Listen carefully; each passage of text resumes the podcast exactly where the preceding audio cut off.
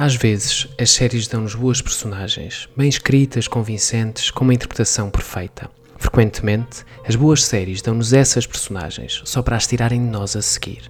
Talvez porque a mais velha forma de aprendizagem para os humanos seja, infelizmente, a dor e consequente superação.